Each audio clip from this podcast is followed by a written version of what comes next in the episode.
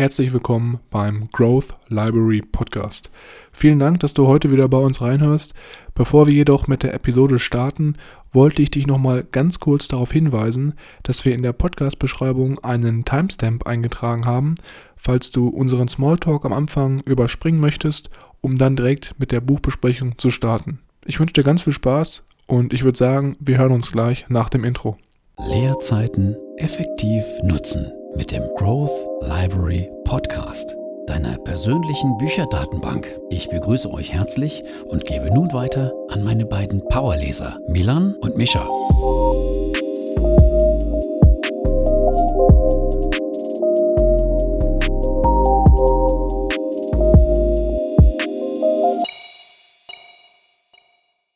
Herzlich willkommen, wie immer, auch nochmal von meiner Seite hier beim Growth Library Podcast. Mein Name ist Milan und am anderen Ende der Leitung befindet sich wie immer mein Bruder Mischa. Hallo und herzlich willkommen natürlich auch wieder von meiner Seite. Es hat sich bis jetzt nicht viel geändert. Wir sind immer noch in der Corona-Phase. War ja auch eigentlich nicht anders zu erwarten, sondern auch schon die letzte Woche abzusehen. Jetzt ist es ja so, dass es die Maskenpflicht flächendeckend in Deutschland und NRW vor allem auch gibt. Und Micha, heute war ich das erste Mal dann auch mit Maske draußen unterwegs. Vor allem, als ich dann im Aldi war, war es irgendwie ganz, ganz komisch, weil alle mit Maske reingehen. Ja, irgendwie so eine, so eine mhm. Endzeitstimmung, habe ich das Gefühl gehabt. Und die, die, die Kassiererin auch hinter so Glasscheiben, also wirklich mhm. wie so ein U angeordnet, dass auch wirklich von keiner Seite irgendwie jemand da die Kassiererin anatmet.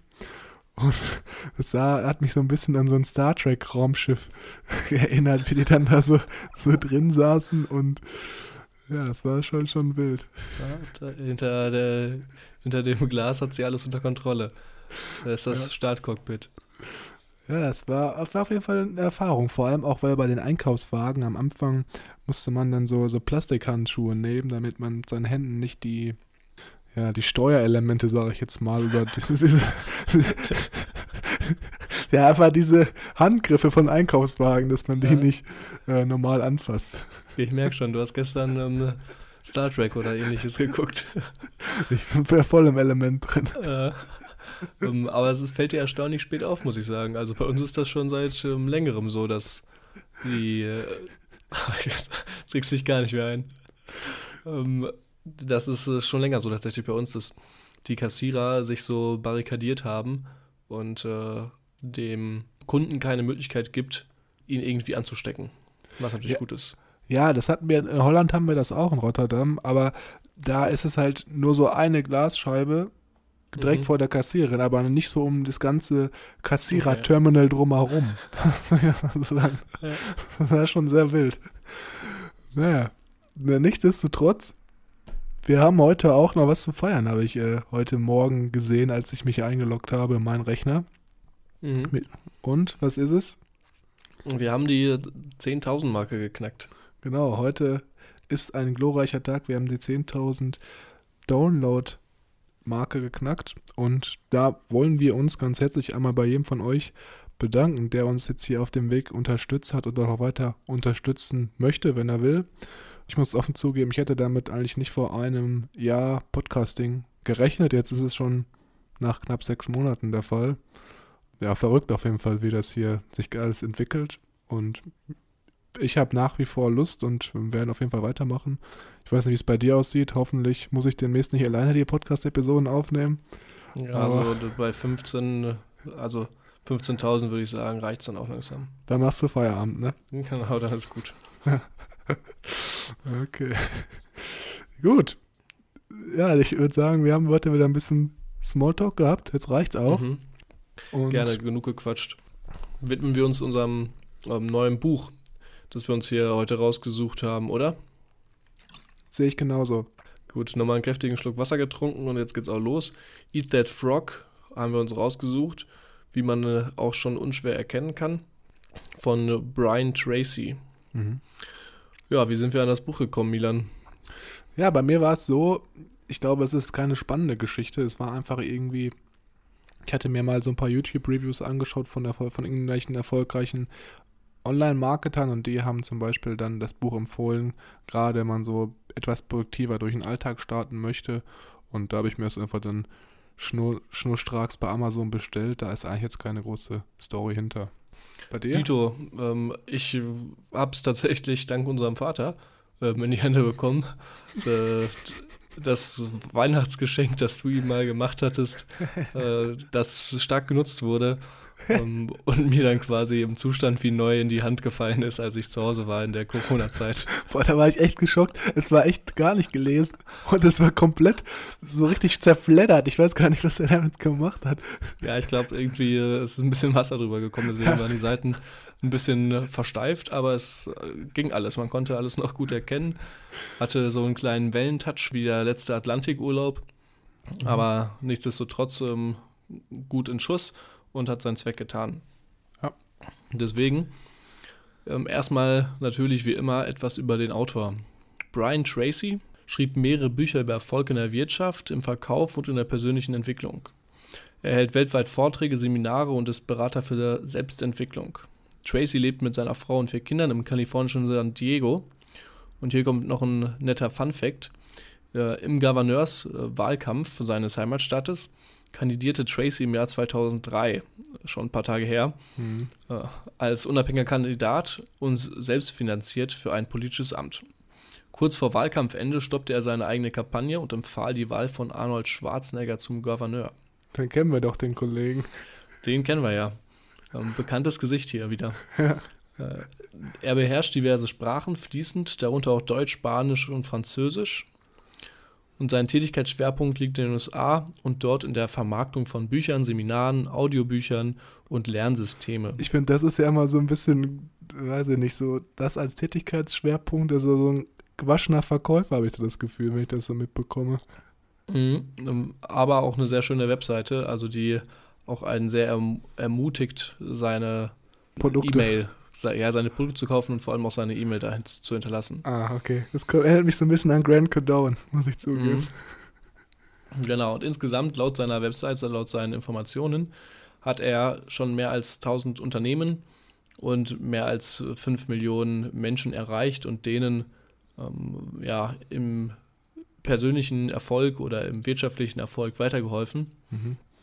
und hat jährlich eine Spannweite von 250.000 Leuten, die er beeinflusst und wird auch gerne als Keynote-Speaker um, zu Seminaren um, eingeladen.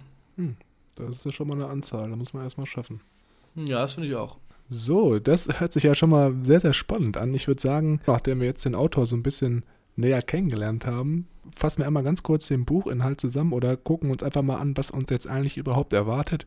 Und zwar ist es so, dass Tracy in dem Buch Eat That Frog insgesamt 21 verschiedene Tipps, Tricks und Strategien bereitstellt, um seine zu langen To-Do-Listen, die man viele von uns wahrscheinlich haben, die sie sich täglich machen oder halt auch pro Woche oder Monat festlegen, wie wir die besser abarbeiten können und auch besser oder effektiver an unsere Langzeitziele kommen.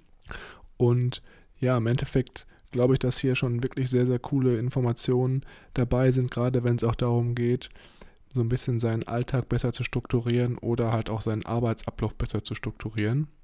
Es ist eigentlich so sehr, sehr breit gefächert von den Themengebieten. Ich hatte das Gefühl, am Anfang geht es so ein bisschen um Mindset und allgemein um die persönliche Einstellung zur Arbeit und im zweiten Schritt dann so ein bisschen mehr in den Tipps darum, wie du dich am besten äh, ja, dein Aufbau, dein Alltag strukturierst. Jetzt ist so die Frage, für wen ist das Buch denn eigentlich geeignet? Also wer könnte sich hier ein paar wichtige Informationen mit rausnehmen.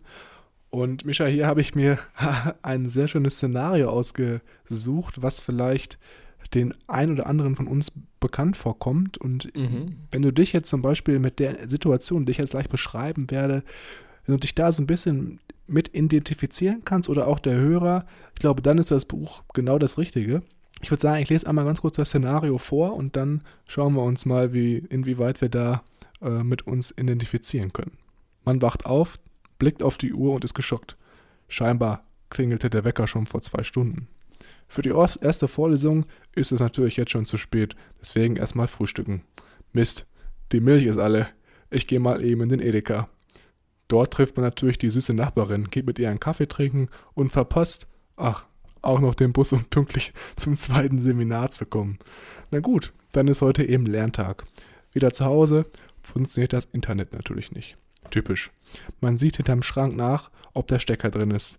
Und da es dort aussieht, als sei ein Bitz eingeschlagen, fängt man erstmal an aufzuräumen. Gut, erledigt. Nun ran an den Rechner. Cool, das Internet geht wieder. Ach, und schnell nur mal eben bei Facebook rein, um was abzuchecken. Zwei Stunden später bekommt man Hunger, macht Abendbrot und bleibt in der WG-Küche bei einem Bierchen hängen. Es werden zwei, drei, vier, fünf Bier. Morgen früh raus? Klar, es ist ganz fest vorgenommen. Und ich weiß nicht, ob du Situationen irgendwo erkennst oder schon mal diesen Alltagsablauf erlebt hast? Mm, ja, das mache ich bei meinem Chef auch immer so. Also komme ich halt heute nicht in die Arbeit. Das ist gar kein Problem. Äh, ist natürlich hier mehr so, dass wir ähm, Studentenleben, was du hier beschreibst. In der Schule konnte ich das leider noch nicht so gut anwenden und auch im Arbeitswesen jetzt auch nicht, aber ich hoffe, dass ich da, äh, wenn ich studiere, da auch nochmal gute Einblicke erhasche und dann vielleicht auch selber mal mich bei solch einer bei solch einem Tag erwische, was ich eigentlich nicht hoffe. Ja, okay. Ist vielleicht jetzt ein bisschen sehr auf Studenten abgezielt, das Beispiel, das ist richtig. Aber ich glaube, die Kernaussage dieses Textes ist hier einfach, dass es darum geht, dass wenn man einen freien Tag hat und sich was vornimmt, dass dauerhaft irgendwelche Sachen dazwischen kommen, die man halt dann kurzfristig erledigt oder denkt, man könnte sie kurz und schnell erledigen und dann im Endeffekt gar nicht von seinen, also im Endeffekt von seinen Hauptzielen, die man am Tag hatte, komplett abweicht. Ja, das stimmt. Finde ich ein nettes Beispiel, das du dir hier rausgesucht hast. Klar, ich bin immer sehr kreativ, das weißt du doch. Mhm. Ja, jedenfalls ist es halt so, wenn jemand seinen Alltag ein bisschen besser organisieren will, dann ist das genau das richtige Buch. Ähm, bevor wir jetzt durchstarten, ähm, noch ähm, natürlich wie immer die Information, wir fassen hier nicht das gesamte Buch zusammen, das wird den Rahmen des Podcasts äh, sprengen. Stattdessen suchen wir uns hier die wichtigsten Punkte oder die Punkte, die wir beso besonders interessant fanden, raus und besprechen diese. Wenn ihr das Ganze nochmal genauer nachlesen wollt, könnt ihr das gerne tun. Ähm, in der Podcast-Beschreibung findet ihr dazu einen Link. Das Buch ist aufgeteilt in 21 Lektionen. Das hattest du ja vorhin auch, glaube ich, schon gesagt. Hierbei haben wir einfach strikt das in zwei geteilt und uns hierbei nur die Punkte rausgenommen, die, wie wir finden, interessant sind. Heißt, wir gehen über die ersten elf und davon auch ein, zwei ausgelassen. Genau. Gut, bevor wir jetzt hier loslegen, nochmal äh, zur Einleitung. Eat that frog.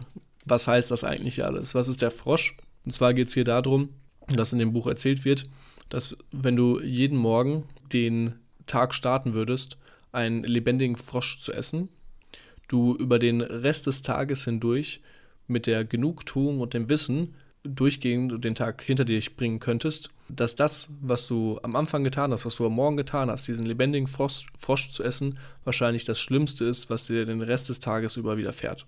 Und hierbei ist der Frosch die unschönste, größte und wichtigste Aufgabe, die du wahrscheinlich hast, die du am liebsten aufschieben würdest, die dich aber am meisten nach vorne bringt. Und wenn du diese Aufgabe für dich ausfindig machst und die Tag für Tag dahinterher bist und jeden Tag einen Schritt für tust, wirst du auf lange Zeit davon viel Profit von tragen. Okay, genau, so hätte ich es jetzt auch definiert. Und ich würde sagen, wir machen dann auch direkt weiter mit unseren Punkten oder Trips und Tricks, die wir uns von Brian Tracy rausgenommen haben, um mal zu genau, wie wir denn jetzt unseren Frosch am besten essen können oder was wir uns da vielleicht vorher auch noch für ein Mindset aneignen müssen. Und zwar ist eines der ersten Punkte, der hier auch im Buch relativ früh beschrieben wird, geht es darum, dass man sozusagen seinen Tisch richtig deckt. Jetzt mal bildhaft gesprochen. Und zwar geht es hier darum, dass man sich, bevor du ob diesen metaphorisch gesprochenen Frosch essen kannst, natürlich erstmal klar werden muss, was sind deine Ziele im Leben, wo willst du überhaupt hin? Und dann kannst du natürlich Aufgaben definieren, die erledigt werden müssen, um dieses Ziel zu erreichen. Und von diesen Aufgaben gibt es natürlich dann Sachen, die du wahrscheinlich lieber machst oder vielleicht auch nicht so gerne und Sachen, die du eigentlich überhaupt gar nicht gerne machen wollen würdest. Das wäre dann so zum Beispiel ein typischer Frosch. Und ja, was Tracy hier auf jeden Fall empfiehlt, ist, dass man diese Ziele sich natürlich nicht nur ausdenkt, sondern auch aufschreibt und diese Ziele mit einer bestimmten Deadline versetzt. Es bringt ja nichts, wenn du sagst, okay, ich möchte irgendwann mal ein Vermögen von 10.000 Euro angehäuft haben, aber da kein Ziel hast und dann sagst, sagst du einfach immer jedes Jahr, okay, nächstes Jahr, nächstes Jahr, nächstes Jahr, dann sind 30 Jahre vergangen und du hast immer noch nichts erreicht. Also ganz klar, hier Ziele mit einer Deadline versehen und dann im nächsten Schritt Aufgaben aufschreiben, welche erledigt werden müssen, um dieses Ziel zu erreichen. Ganze hat mich auch so ein bisschen an die Smart-Methode erinnert. Zielsetzung, also dass man sich über das Ziel klar sein soll, das Ganze verschriftlicht, das messbar macht und aufschreibt, warum man das erreichen möchte und dann auch wirklich ein, äh, eine Zeitachse dazu ähm, definiert und aufsetzt. Ja, also da muss ich natürlich ganz klar sagen, dieser erste Punkt, das ist natürlich ganz klassisches Zielsetzungsgeschreibe. Und wenn man das nicht beherzigt, dann kann man eigentlich das Buch auch schon wieder weglegen oder verbrennen oder irgendwas. Ohne Ziele funktioniert hier gar nichts. Und das ist auch immer ganz schön zu sehen, wenn man sozusagen dann dem Jahresende zugeht und viele immer sagen, ja, nächstes Jahr nehme ich mir das und das vor, aber sich dann nicht mal irgendwie drei, vier Stunden hinsetzen können, um wirklich die Ziele für nächstes Jahr aufzuschreiben, dann kannst du es eigentlich auch gleich sein lassen und kannst dir vielleicht irgendwie Musik anhören und spazieren gehen. Ja, oder Netflix schauen. Oder das, genau. Oder jetzt nicht mehr, Netflix ist ja schon seit langem out, Amazon Prime ist ja jetzt auch wieder out, aber jetzt ist Disney Plus ja total in. Ja, klar. Also die Disney-Filme also, Disney habe ich auch nicht so viel gesehen, deswegen. Ja, deswegen Disney Plus schauen, bitte. Ja. Ähm, was mich hier auch noch ganz kurz daran erinnert, das Aufschreiben von Zielen gerade, da ähm, bin ich ja gerade, jetzt habe ich glaube ich siebenmal gerade gesagt, mhm. äh, jetzt bin ich mal ungerade äh, dabei, von Robert Cialdini, äh, die Psychologie des Überzeugens, so heißt es, habe ich gerade neben mir liegen. Mhm. Und da geht es auch darum, das ähm, Commitment, wenn man äh, etwas aufschreibt, das Commitment dazu automatisch größer ist und man sich selber damit viel stärker identifiziert. Deswegen unbedingt aufschreiben. Ja. Kleiner Exkurs dazu, aber das werden wir bestimmt in den nächsten Wochen auch noch besprechen. Genau. Gut, nächstes, ähm, ja, nächste Technik oder nächstes wichtiger Fakt hier aus dem Buch. Ähm, und zwar plane jeden Tag im Voraus. Da kommt unser Kannibale Brian Tracy mal wieder äh, zum Vorschein und er sagt jetzt hier, wie würdest du einen Elefanten essen? jetzt ist es nicht mehr der Frosch, jetzt ist es der Elefant. One bite at a time, also ähm, Stück bei Stück. Genau. Ähm, was nichts anderes heißt, als dass du immer von einer List, Liste arbeiten solltest und wenn etwas Neues kommt, du das deiner To-Do-Liste quasi hinzufügst und dir dann am Abend, bevor du zu Bett gehst, dir die Liste nochmal anschaust und überlegst, welche Aufgaben, welche Aufgabe ist jetzt mein Frosch für morgen, was möchte ich unbedingt erledigen, dir das rauspickst. Und dann kam ein sehr, sehr interessanter Punkt, den ich so nie auf dem Schirm hatte. Mhm. Dadurch, dass du das vorm Schlafengehen gemacht hast und dir quasi schon vordefiniert hast, was du am nächsten Tag machen möchtest, wird dein Unterbewusstsein über den Schlaf schon weiterhin daran arbeiten, was dir quasi zugutekommt, wenn du am nächsten Morgen aufwachst und dein Unterbewusstsein vielleicht schon ein, zwei neue Ideen dazu hat und sich dann im Laufe der Arbeit diese Ideen dir, dir preisgeben. Weil äh, im Schlaf ist unser Gehirn ja auch massiv aktiv, nur dass wir es ähm, selber bewusst nicht mitbekommen. Hm. Ja, als ich diesen Punkt hier nochmal in unseren Notizen gesehen habe, da ist mir auch direkt das Buch in den Kopf gekommen, was ich momentan lese, was du ja schon durchgelesen hast, und zwar die Sieben Wege zu Effektiv von Stephen Covey. Und da geht es ja darum, dass man eigentlich eine komplette Woche immer im Voraus planen soll, anstatt den einzelnen mhm. Tag. Und ich glaube, wenn man die Woche vorplant, hat man da auch noch ein bisschen mehr Struktur und kann besser sich Pausenzeiten festlegen oder Tage, an denen man vielleicht ein bisschen weniger, ein bisschen mehr arbeitet. Von daher denke ich, das, was Tracy hier sagt, mit dem täglichen Plan auf jeden Fall gut, aber dann mhm. mit Corby nochmal im Verbund vielleicht auch die ganze Woche im Voraus planen, dass man da noch ein bisschen mehr Spielraum hat mit irgendwelchen Pufferzeiten und seinen Aufgaben. Ja, stimmt. Äh, wir schlafen ja ein Drittel des Tages. Da sollte auch genügend Stoff dafür sein, für dein Unterbewusstsein zum Arbeiten. Ja, dann würde ich sagen, wir springen direkt weiter zu unserem nächsten Tipp, zu unserem kleinen Effektivitätshack, will ich schon was sagen. Und zwar sagt Tracy hier, wende die 80-20-Regel an alles an, was du in deinem Leben tust, an alle Aufgaben, an jeden Task, um möglichst effektiv und schnell die Sachen zu bearbeiten. 80-20-Regel sollte eigentlich jetzt jedem Zuhörer, der die ersten Folgen von uns gehört hat, schon bekannt sein. Unser guter alter Freund, der Herr Pareto, hat diese Regel ja entwickelt. Das heißt, dass 20% der Aufgaben 80% des Ertrags geben. Und da gibt es auch so ein paar Anekdoten hier, da komme ich später nochmal zu, aber er sagt hier wirklich, dass du, egal was es ist, Zimmer aufräumen oder wenn du halt Aufgaben hast, die du für einen Tag festlegst, dass du da wirklich dann mal guckst, welche Aufgaben bringen mich am meisten weiter und dich an diese als erstes ransetzt und nicht irgendwie nebenbei zum Beispiel Aufgaben machst, die zum Beispiel E-Mails beantworten oder irgendwelche Recherchearbeiten, welche eigentlich kein richtiges Endresultat haben. Und ich kann mich da auch nochmal ganz gut erinnern an meine Uni-Zeiten. Also ich bin immer noch Student, aber jetzt nicht mehr lange. Vor allem im Bachelor war das so, wenn wir da Gruppenarbeiten hatten, da hatten wir viel, hatte ich viele Leute auch in den Gruppenarbeiten, die so wirklich dieses Prinzip komplett ignoriert haben und wirklich so für, für die Aufgaben, die wirklich nur minimale Auswirkungen auf die Note hatten, wirklich 80 Prozent der Zeit aufgewendet haben und da wirklich tagelang an irgendwelchen PowerPoint-Designs oder ähnlichen gesessen haben, um da wirklich nochmal das letzte Quüntchen Punkt rauszuholen. Und da kann ich auch nur wirklich jedem raten, wenn sowas mal der Fall sein sollte, wenn ihr Präsentation erstellen müsst, dann macht es auf jeden Fall Sinn, wenn man sich das, sich sagt, okay, ich habe jetzt irgendwie noch zehn Stunden Zeit für die Präsentation. Ich mache die ersten zwei Stunden so viel wie es geht, gucke dann, wo ich stehe und dann schaue ich erstmal, inwieweit macht es überhaupt noch Sinn, wirklich mehr Arbeit in die Präsentation reinzustecken oder ist das wirklich nur minimale Verbesserung für das Gesamtresultat am Ende? Mhm. Finde ich sehr interessant und total unnötig auch. Aber ich muss ehrlich zugeben, ähm, so einen direkten Vergleich aus meinem Alltag fällt mir auf die Schnelle jetzt nicht so ein. Aber interessant, dass es echt Leute gibt, die für solche Banalitäten also so viel Zeit ähm, preisgeben. Ich glaube, das wird dir im Studium auf jeden Fall noch begegnen, also mehr Leute, die so denken.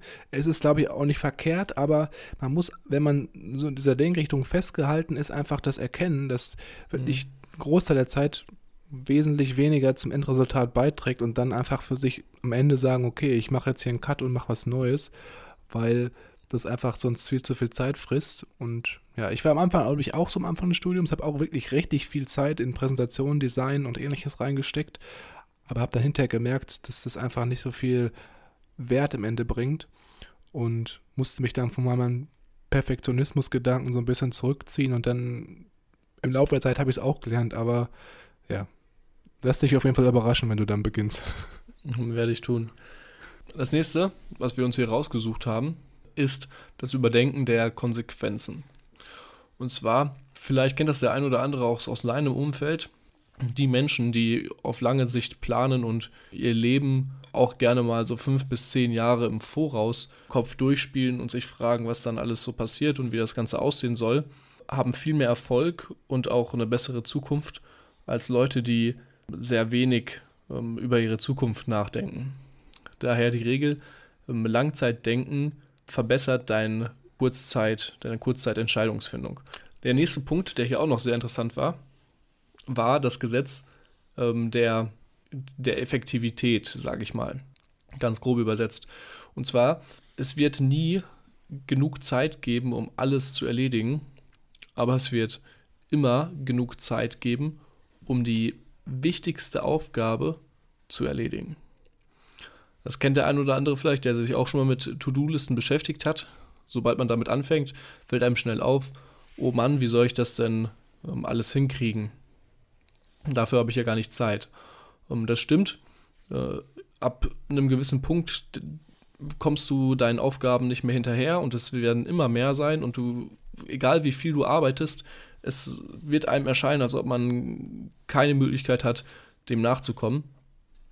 Trotzdem aber wird es immer genug Zeit geben, die wichtigste Aufgabe zu erledigen. Und die wichtigste Aufgabe, auch jetzt wieder auf das 80-20-Prinzip angewendet, wird dir am meisten, am meisten nutzen.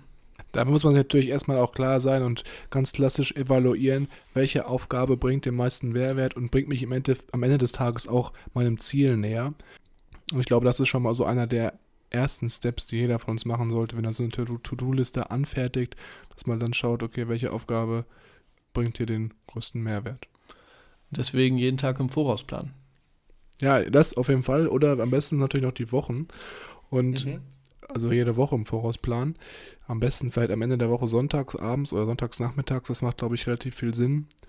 Und wenn wir uns jetzt nochmal das anschauen, als ich das gelesen habe, mir ist da direkt auch so ein, zwei Sachen, sind mir direkt in den Kopf gekommen, auch nochmal aus meiner Studienzeit. Da habe ich mich neben dem Studienstoff auch noch mit anderen Sachen beschäftigt, die mich sehr interessiert haben. Und am Anfang war ich auch wahrscheinlich eher so ein bisschen ohne langfristige Ziele aufgestellt. Also habe mich auch sehr viel mitreißen lassen von meinen Kommilitonen, die halt dann irgendwie oft feiern gegangen sind oder halt oft Party gemacht haben und ähnliches.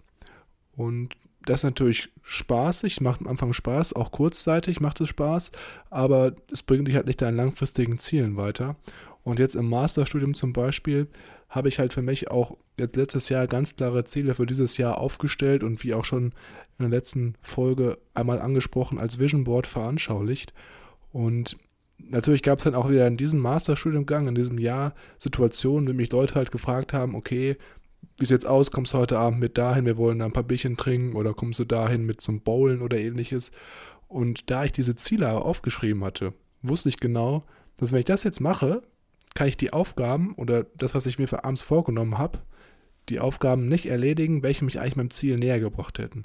Mhm. Und deswegen, dieses Jahr habe ich auch sehr oft Nein gesagt zu irgendwelchen Aktivitäten, auf die ich auch eigentlich gar nicht so viel Lust hab, hatte. Aber manchmal hat man so das Gefühl, das ist so ein bisschen Social Pressure, du musst da jetzt mitgehen, weil alle mitgehen und Hauptsache, du lernst Leute ein bisschen besser kennen, du musst dich mit denen verbinden. Aber ja ich glaube, wenn du solche Ziele wirklich aufgestellt hast, du, fällt es dir leichter, Nein zu sagen und auch wesentlich besser, ähm, kannst du besser dich auf deine langfristige äh, Resultate konzentrieren. Mhm. Schön gesagt. Das erinnert mich auch an meine Anfangszeit. Da wurde es auch nie verstanden, warum ich jetzt schon eher gehe. Ja. Ähm, weil ich gesagt habe, irgendwie, ja, ich wollte noch ein bisschen lesen oder noch ein bisschen mein Buch zusammenfassen. Aber es ist ja auch vollkommen in Ordnung. Es muss ja nicht jeder verstehen. Hauptsache, du weißt, für was du es tust und wieso du das tust. Ja. Das hatte ich halt auch immer die Situation, wo Leute dann gefragt haben, hey, wieso, wieso machst du das jetzt? Wieso kommst du nicht mit? Komm doch mit uns mit. Wir sehen uns das letzte Mal jetzt vom Ende des Studiums. Aber mhm. ja, wenn du deine Ziele hast, geh denen nach und lass dich nicht von Leuten um dich herum immer mitreißen, die von heute auf morgen leben und immer nur den nächsten Saus und Braus erleben wollen. Das macht eigentlich gar keinen Sinn. Also für manche vielleicht, für andere weniger, für uns beide wahrscheinlich eher nicht. Mhm. Gut, dann würde ich sagen, sind wir auch jetzt schon bei den letzten Punkten, die wir heute für heute besprechen wollen. Und zwar geht es hier darum, dass man ein Ölfass nach dem anderen sich vornehmen sollte. Ich sage mal so, Brian Tracy sp spricht hier wieder sehr metaphorisch. Ja, Leute, sehr bildhaft. Sollst das Öl natürlich jetzt hier nicht trinken, das ja. ist klar. Aber es geht ganz einfach darum, dass man mal jetzt zum Beispiel große Aufgaben hat, dass man diese auf Tagesbasis runterbricht. Das heißt, keine Ahnung, wenn ich jetzt sage, okay, ich möchte morgen 100.000 Euro verdienen pro Monat, kann ich das natürlich nicht in einem Tag schaffen, dieses Ziel erreichen. Da muss man sich dann Zwischenziele setzen, die man wirklich auf täglicher Basis abarbeiten kann. Und genau das Gleiche meint er hier auch damit, dass es natürlich am Anfang ziemlich schwer ist, große Ziele zu erreichen und deswegen halt täglichen Fokus aufbauen muss und auch die Disziplin, um an diesen Aufgaben dann dran zu bleiben. Und ja, dass das eigentlich sozusagen der Schlüssel zu allen großen Erfolgen ist, wirklich täglich etwas zu tun, was dich dem Ziel näher bringt. Mhm. Äh, Finde ich, ist auch so ein bisschen hier wieder, ähm, was wir schon davor besprochen haben, mit dem vorausschauenden Planen äh, und diesem Step by Step, dass man halt sich das Ganze runterbricht auf mehrere kleine Häppchen und dann wirklich Tag für Tag dem ganzen großen Ziel einen, einen Schritt näher kommt. Ja.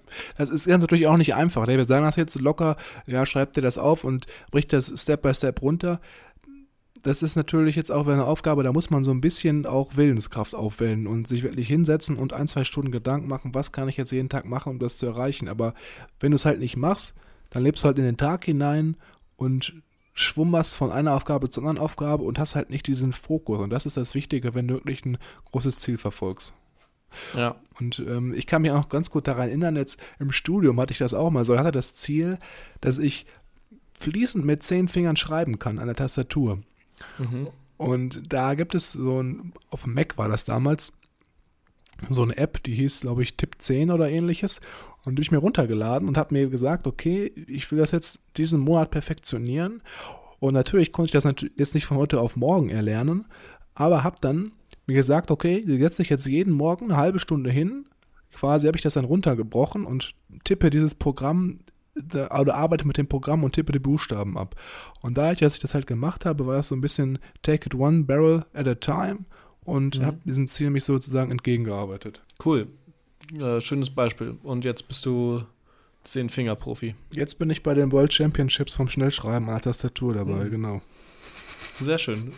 Äh, gefällt mir. Gut, als letztes widmen wir uns dem Upgraden unserer Kernkompetenzen, dem Verbessern unserer Kernkompetenzen.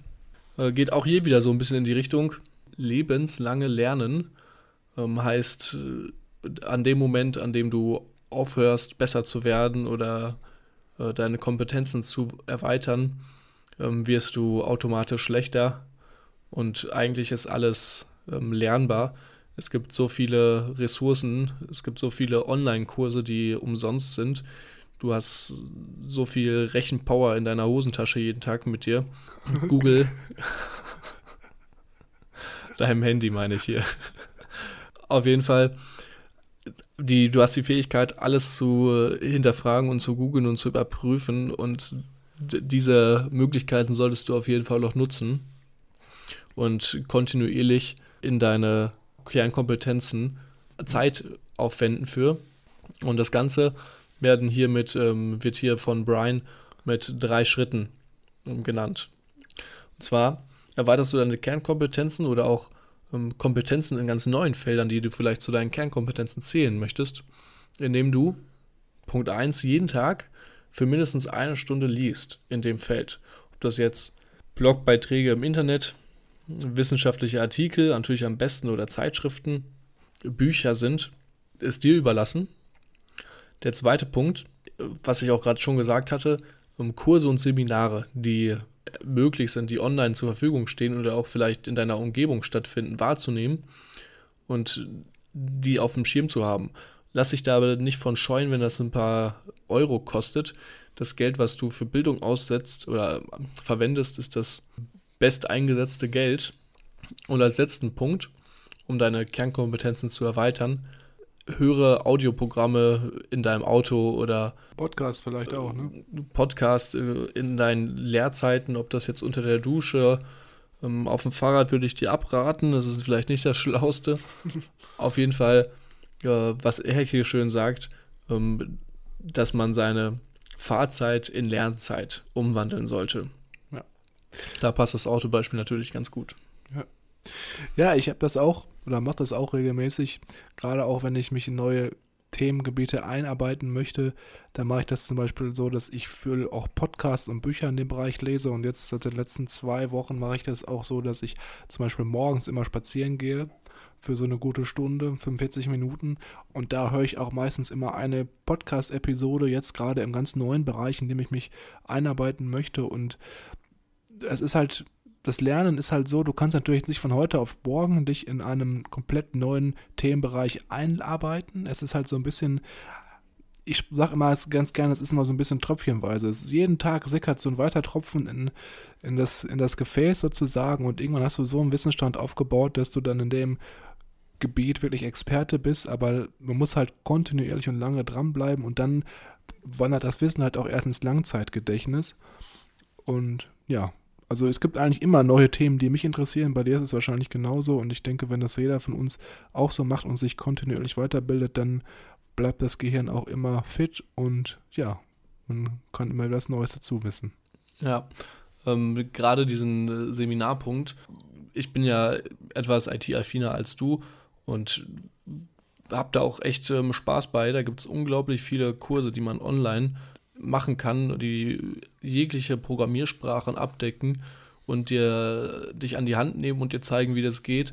Es gibt teilweise so viele Anleitungen, dass du äh, dich ein bisschen erschlagen fühlst, weil die einen sagen, mach so, die anderen machen, sagen, mach so. Aber mit der genügend oder mit ausreichender Zeit, finde ich, gibt es auf jeden Fall nichts, was dich abhalten lässt. Und das ist wirklich alles lernbar, wenn du nur Lust und Zeit dafür hast oder die Zeit, die dafür freischaufelst, vielleicht mhm. auch. Ich glaube, da sind so zwei wichtige Faktoren. Erstmal musst du dir Zeit nehmen und auf der anderen Seite musst du diesen inneren Schweinhund überwinden, dich auch dran zu setzen und was zu machen. Ich meine, heutzutage ist es ja sowieso so einfach, abgelenkt zu werden durch YouTube, Instagram, Facebook, WhatsApp. Du wirst ja kontinuierlich zugeballert, deswegen muss man da wirklich einen Cut finden und sich sagen, okay, heute, dann und dann nehme ich mir zwei Stunden Zeit und äh, ja, arbeite dementsprechend dann in dem Be Bereich, der mich interessiert. Ja, das stimmt. Man äh, am besten das Handy auf Flugmodus schalten ähm, oder in einen anderen Raum legen und gar nicht die Möglichkeit haben, sich davon ablenken zu lassen und sich mal wirklich zu fokussieren. Das ist auch was, was man, was der eine oder andere vielleicht etwas verlernt hat, sich wirklich über mehrere Minuten, Stunden äh, aktiv zu konzentrieren und an einer Sache zu arbeiten. Ja, definitiv. Gut, ansonsten ähm, hätte ich hier zu dem Kapitel auch schon ähm, alle Punkte, die ich interessant fand, genannt. Ja, bei mir ist es genauso. Ich würde sagen, wir haben heute wieder super interessante Punkte mitnehmen können. Ich glaube, da war für jeden von unseren Hörern auch mal wieder was dabei. Von meiner Seite nochmal vielen, vielen Dank für die 10.000 Downloads. Das ist ja heute schon so eine kleine Premiere für uns. Und ich würde sagen, wie immer ist es so, wenn euch der Podcast gefallen hat oder wenn ihr das Buch auch gelesen habt oder vielleicht den ersten Teil gelesen habt, lasst uns ganz gerne wissen, was ihr davon haltet. Schreibt uns gerne bei Instagram unter growthlibrary.official oder über unsere Webseite. Da gibt es auch ein Kontaktformular. Uns interessiert es immer sehr, wenn wir uns mit euch austauschen können. Und ansonsten freuen wir uns auch sehr, wenn ihr den Podcast bewertet über iTunes. Da gibt es diese Sterne-Rubrik und das hilft uns, den Podcast auch bekannter zu machen für Leute, die uns vielleicht nicht kennen, aber dennoch von unserem Wissen, das wir hier liefern, profitieren können. Und ich würde sagen, nächste Woche besprechen wir den zweiten Teil von Buches. Ich hoffe, ihr hattet viel Spaß bei der Podcast-Episode heute und habt auch bis heute bis hierhin mitgehört. Und ich würde sagen, bis nächste Woche. Bis dann, ciao.